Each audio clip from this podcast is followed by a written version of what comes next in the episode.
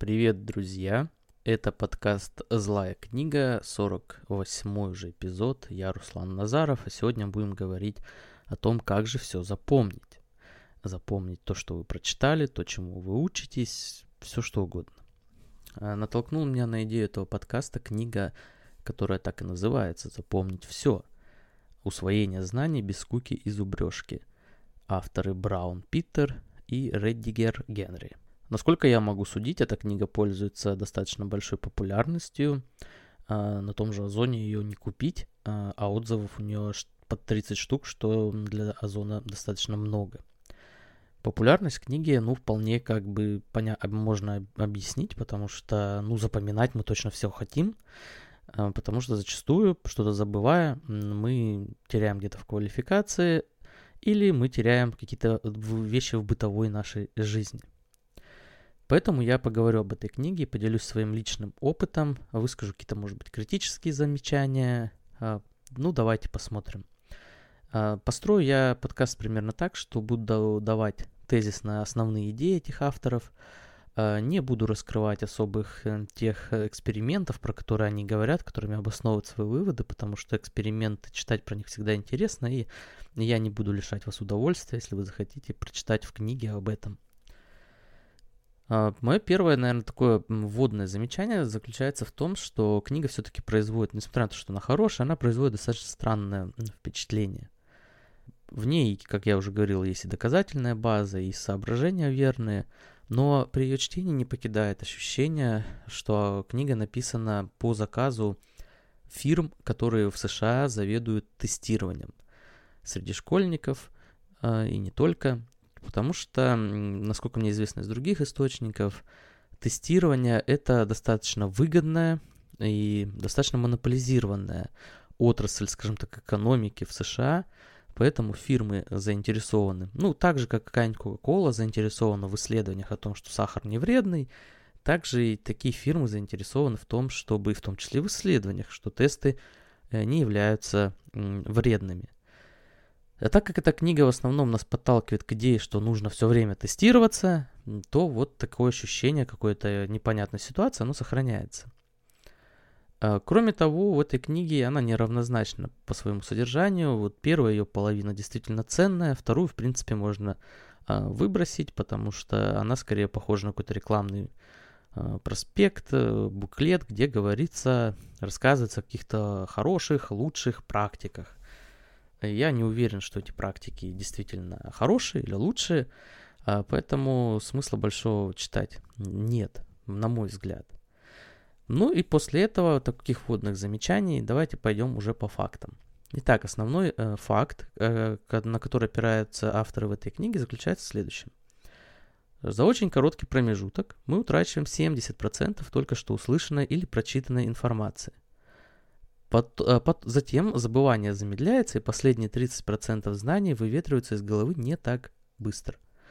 Это основной факт, это же и основная проблема. То есть для авторов нужно решить э, задачу, как забывать медленнее, как запоминать больше. Прежде чем перейдем к методикам, которые предлагают авторы, сначала мои несколько базовых таких соображений. Вот как я из своего опыта обучения, а, при чтении, а читаю, обучаюсь я очень давно и очень разным штукам, а, вот что я для себя понял. А, Все, что мы прочитали, оно откладывается у нас в голове. Возможно, в какой-то там бессознательной ее части, и добраться до этого сложно, но в любом случае ничего не теряется. Оно там, это все знания наши прочитано, лежит, и где-то там внутри нас работает, скажем так. То есть какие-то связи, какие-то принципы, какие-то законы, все это находится там внутри, даже для нашего, до нашего сознания может не доходить. По этой причине, э, на мой взгляд, э, не стоит добиваться того, чтобы у вас в вашей сознательной такой части все время находились э, все эти бесконечные вещи, которые вы прочитали. Если вы учите английский язык, бесполезно пытаться в сознание поместить все правила английского языка. Надо читать, осознавать то, что ты читаешь, и по возможности применять, но не стремиться заучить, долбить себе в голову, как это у нас обычно говорится и как у нас это обычно делается. А, на уровне сознания наша задача просто понять, А, а процесс запоминания нужно оставить вот этой бессознательной э, части в нас. Э, знание само уляжется в, там где-то в наших глубинах, и при необходимости мы сможем его оттуда извлечь. Это уже совершенно, совершенно другая как бы задача.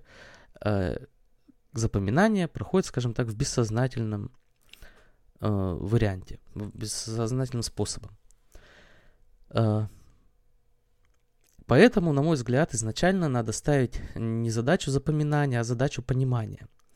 И если вы прочитали, поняли и забыли, то в этом нет ничего страшного. Главное, чтобы вы работали над пониманием. Э, возьму какую-нибудь квантовую физику. Прочитайте учебник. Поняли? Отлично, идете дальше. Не, запомни, не запомнили чего-то, поняли, но не запомнили. Запомните в другой раз, из другого учебника. Главное тренировать понимание. Э, авторы ставят акцент несколько иначе. Авторы говорят, что след... следующее, цитирую. «Э, научиться значит получить знания, навыки и уметь моментально извлекать их из памяти всякий раз, когда приходится осмыслять проблему и искать способы ее решения. Знание будет продуктивным лишь в том случае, если отложится в памяти. С этим относительно можно согласиться, хотя, как я говорил, что в принципе задача учебы – это задача понимания, а не запоминания. Но при прочих равных с оговорками, с, с тезисом авторов можно э, согласиться. А далее, основная их идея. Знания усваиваются глубже и дольше сохраняются в памяти, если человек тратит на их приобретение определенные усилия. Мы запоминаем что-то, если это важно для нас. Вот э, суть того, о чем говорят авторы, но чего они не произносят. Они говорят о тестировании, об интервальном повторении, мы это сейчас еще обсудим, но не указывают главного мы запоминаем то, что важно для нас. И только через то, что мы делаем важным для нас, спос- мы, мы, возможно как понимание, так и запоминание. Если мы через интервалы повторяем какие-то знания, если проводим тесты регулярно, то для нашего мозга это сигнал, что это для нас важно. И поэтому мы запоминаем что-то я не придираюсь к словам, потому что, понимаете, вот если вы поставите акцент таким образом, что через важность запоминается что-то, тогда это открывает совершенно другие пути изучения, не только тестирование. Надо сделать э, изучение чего-то важным для себя. Э, как это можно сделать? Поставьте, например, перед собой невыполнимую задачу. Почему, например, в школе не поставить э, с пятого класса всем ученикам задачу не проходить регулярно тестирование, а решить одну из задач тысячелетия? Ну, я сейчас утрирую, но смысл заключается в том, что поставьте эту задачу, и пускай каждое приобретаемое новое знание э, школьник тестирует, э, пытается э, решить на этой задаче. Он тем самым делает для себя новое знание – и предыдущие знания, и сам процесс понимания важным. Зарядите детей именно этим, и тогда дети начнут все запоминать. Это же касается и, и, и взрослых. Но, тем не менее, опять-таки, с тезисом автором, авторов, вот с этой оговоркой я согласен. Еще раз, знания усваиваются глубже и дольше сохраняются в памяти, если человек тратит на их приобретение определенные усилия. Какими же методами это можно добиться? Uh, ну, перво-наперво авторы предлагают интервальное повторение ключевых идей или припоминание. Их вывод следующий по результатам исследований, что самые распространенные методы освоения любого навыка или знания – это перечитывание и зубрежка, и при этом это неэффективные методы. Действенный метод – припоминание, то есть прием, при котором вызываются из памяти усвоенные факты, понятия или события. Переводя с русского на русский тесты. А, одна лишь контрольная работа, пишут авторы, сразу после лекции поможет лучше понять и запомнить новый материал. Усилие, необходимое, чтобы вспомнить, лучше закрепляет в памяти. Это может быть возвращение к материалу мысленно через увеличивающиеся интервалы времени, или вы можете перемежать свои занятия другими предметами изучения, но в любом случае возвращение к тому, что вы э, изучили. Самая удобная форма, по мнению авторов, это как раз-таки тез, э, тестирование. Но они все-таки подчеркивают, что тесты, требующие сколько-нибудь самостоятельного ответа, скажем, сочинение, устный опрос или даже простейшая наработка с дидактическими карточками, оказались эффективнее тестов на чистое припоминание, к примеру, опросников с вариантами ответов и тестов типа верно-неверно. Поэтому тестирование все-таки понимается широко. Вы можете э, писать сочинение на заданную тему для того, чтобы лучше запомнить то, э, что вы хотите запомнить. Простое прочтение книги не дает еще необходимого эффекта. Необходимо, например, протестироваться по, этому, по этим знаниям из этой книги.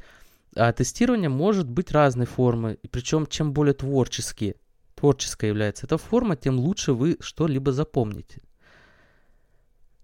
Кроме того, авторы здесь же подчеркивают, что Э, лучше пытаться решить задачу и выдать неверный ответ, чем не пытаться этого делать э, вообще.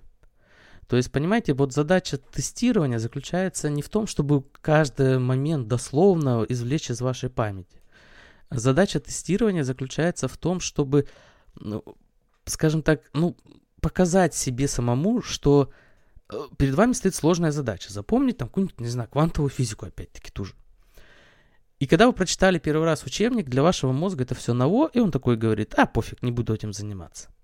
Но если вы возвращаетесь, там, через 5 дней решили провести тест по пройденной главе, мозг такой думает, опа, а что тут происходит? Наверное, на это надо обратить внимание. Еще через 5 дней вернулись, мозг еще больше на это обратил внимание, и так вы, если сделать для себя важным эту задачу, мозг понимает, вот эту информацию, значит, надо закрепить, пить, а то, не дай бог, там через 5 дней опять спросят то здесь уже начинает работать бессознательная ваша часть. А в сознательной вашей части, даже если вы где-то ошибаетесь, вы не должны себя за это винить. Ваша задача попытаться вспомнить. Попытались вспомнить, увидели, что ну не очень хорошо получилось. Хорошо, вам там э, проработаем материал еще раз и еще раз вернемся к тестированию. Принципе, вот такая суть того, что предлагают авторы. Далее. Надо искать основополагающие принципы, определяющие типологические различия между предметами, и тогда в непривычной ситуации вам будет проще найти верное э, решение. Или еще из этого же области. Если же заняться осмыслением, это все цитаты, то можно освоить безграничный объем информации. Осмыслить новую информацию значит сделать ее важной для себя, сформулировать ее смысл собственными словами и соотнести его с тем, что вы уже э, знаете. Итак, смотрите. А, то есть тестирование, в принципе, проверка себя регулярно, потому что вы учите. А, формы могут быть различными, но чем более творческая форма, тем лучше. Но, кроме этого, вы должны э, пытаться осмыслить то, что вы читаете. Э, соотнести это с другими знаниями, которые вы уже получили. Соотнести с какими-то проблемами конкретными, которые стоят перед вами. И за счет этого, чем больше с конкретным знанием образуется цепочек, э, у, у того, что вы уже запомнили, тем легче вам будет к этому вернуться, когда вам это потребуется. То, э, то, как это называют авторы, звучит примерно так. Включайте новое знание в более широкий контекст. Это очень важно. Нельзя заниматься только одной математикой. Нужно заниматься, например, и историей.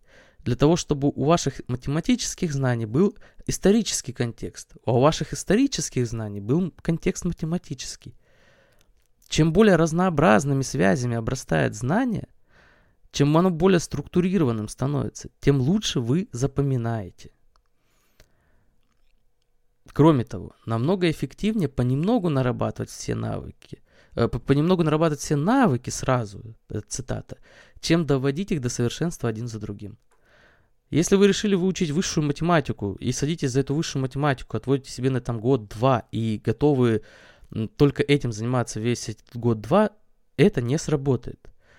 Во-первых, вам станет скучно, мозгу станет скучно. Во-вторых, вы лишаете себя как раз-таки возможности построения контекста вокруг ваших знаний. Поэтому вам нужно заниматься чем-то еще и другим. Начали заниматься математикой, ну так займитесь чуть-чуть и физикой. Начали заниматься физикой, так почему бы историю не почитать? А в конечном итоге, почему бы не давать себе отдых на какой-нибудь художественной литературе? То есть для знаний нужно создавать широкий контекст. Наш мир не, созда... не состоит из определенного знания. Он как раз-таки создает, состоит из контекста. Наш мозг так и воспринимает информацию, не как блочно, как только по математике. Нет, наш мозг воспринимает информацию через контекст. И чем больше вы будете давать этого контекста, тем лучше вы будете запоминать информацию. Еще э, несколько важных таких признаков, э, способов улучшения запоминания. Э, наблюдение, наблюдение человека за процессом своего мышления психологи называют метапознанием. Авторы так пишут. Метапознанием. Вы должны следить за тем, что вы изучаете, за тем, как вы изучаете. Вы должны задумываться, почему у вас не, не получается понять вот эту тему или запомнить эту информацию. В какой ситуации у вас лучше происходит запоминание, а когда хуже. Чем больше вы обращаете внимание на вот этот внутренний процесс работы своего мозга, тем, а, опять-таки, важнее для вас становится это действие, запоминание, обучение. И тем легче вы будете что-то запоминать. Следующая цитатка. Буквально две, наверное, осталось. Прекрасный показатель того, усвоили ли вы содержание текста, это если вы сумеете с легкостью объяснить его содержание собственными словами. Ну, собственно, здесь я, например, и стараюсь там вести YouTube канал, подкасты в Телеграме. Кстати, подписывайтесь в Телеграме на мой канал Злая книга, там много всего интересного. Ссылка будет в описании. Э, нормально такую рекламку, да, сам у себя вставил. Э, вот когда ты проговариваешь и объясняешь что-то не только себе, вовне выносишь, то ты тем самым лучше осознаешь то, что ты выучил. И этот, эта методика точно работает, это проверено. Ну и последнее. Научитесь принимать неудачу как пробу сил и источник ценного опыта. Э, об этом я уже выше немножко сказал, но повторюсь, это очень важно. Никогда себя не вините, не называйте себя тупым, не, не говорите о том, что у вас плохая память, вы что-то не понимаете, в чем-то не разбираетесь. А, разобраться и понять и запомнить можно все. Человеческий мозг это уникальная, а, уникальный орган, скажем так, и поэтому главное им правильно пользоваться. Нет такой задачи, которую любой человеческий мозг, любой, не только что там какой-то гениальный, любой человеческий мозг может решить любую самую сложную задачу. И когда решается какая-нибудь самая сложная задача, мозг человека, который ее решает, ничем не отличается особым от мозга любого другого человека. Достаточно вспомнить того же Эйнштейна, и как бы его мозг не изучали, никаких следов гениальности не, вы, не выявили. Поэтому не расстраиваться, если что-то не получается, вы просто вернетесь к этому в следующий раз, после того, как прочтете еще одну дополнительную книгу. Итак, вот такие советы авторов, и еще кое-что от себя я добавлю. Ну, смотрите. А, никогда не читайте одну и ту же книгу, один и тот же учебник два раза. Если вы в той теме, по которой посвящена книга или учебник, что-то не поняли, лучше прочитать другую книгу на эту же тему. Иначе изложенный материал, по-другому поданный, лучше усвоится у вас. Вы лучше это э, поймете тему, которую, которой посвящена книга. Кроме этого, конечно же, нужно разнообразить свое обучение. Не занимайтесь только чем-то одним. Чем более разнообразным, но естественно, нужно знать и границы. Не надо там 50 сразу предметов изучать. Но 3, 4, 5 изучайте одновременно, потому что через это разнообразие отдыхает ваш мозг и создается контекст. И все будет э, гораздо более понятным и проще запоминаемым. Ну, вот и еще последний момент, конкретно про тесты, э, про задачи, например, те же математические.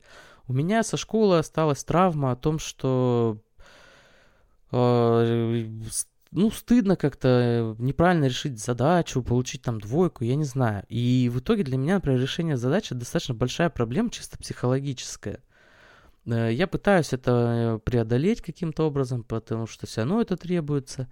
Но, тем не менее, всегда учитывайте свои какие-то психологические особенности, связанные с обучением, с теми, скажем так, травмами, которые нам в школе нанесли э, наши педагоги. И э, не пытайтесь сломать себя, пытайтесь с собой взаимодействовать, пытайтесь, попытайтесь понять, что вас травмирует там в решении какой-нибудь задачи.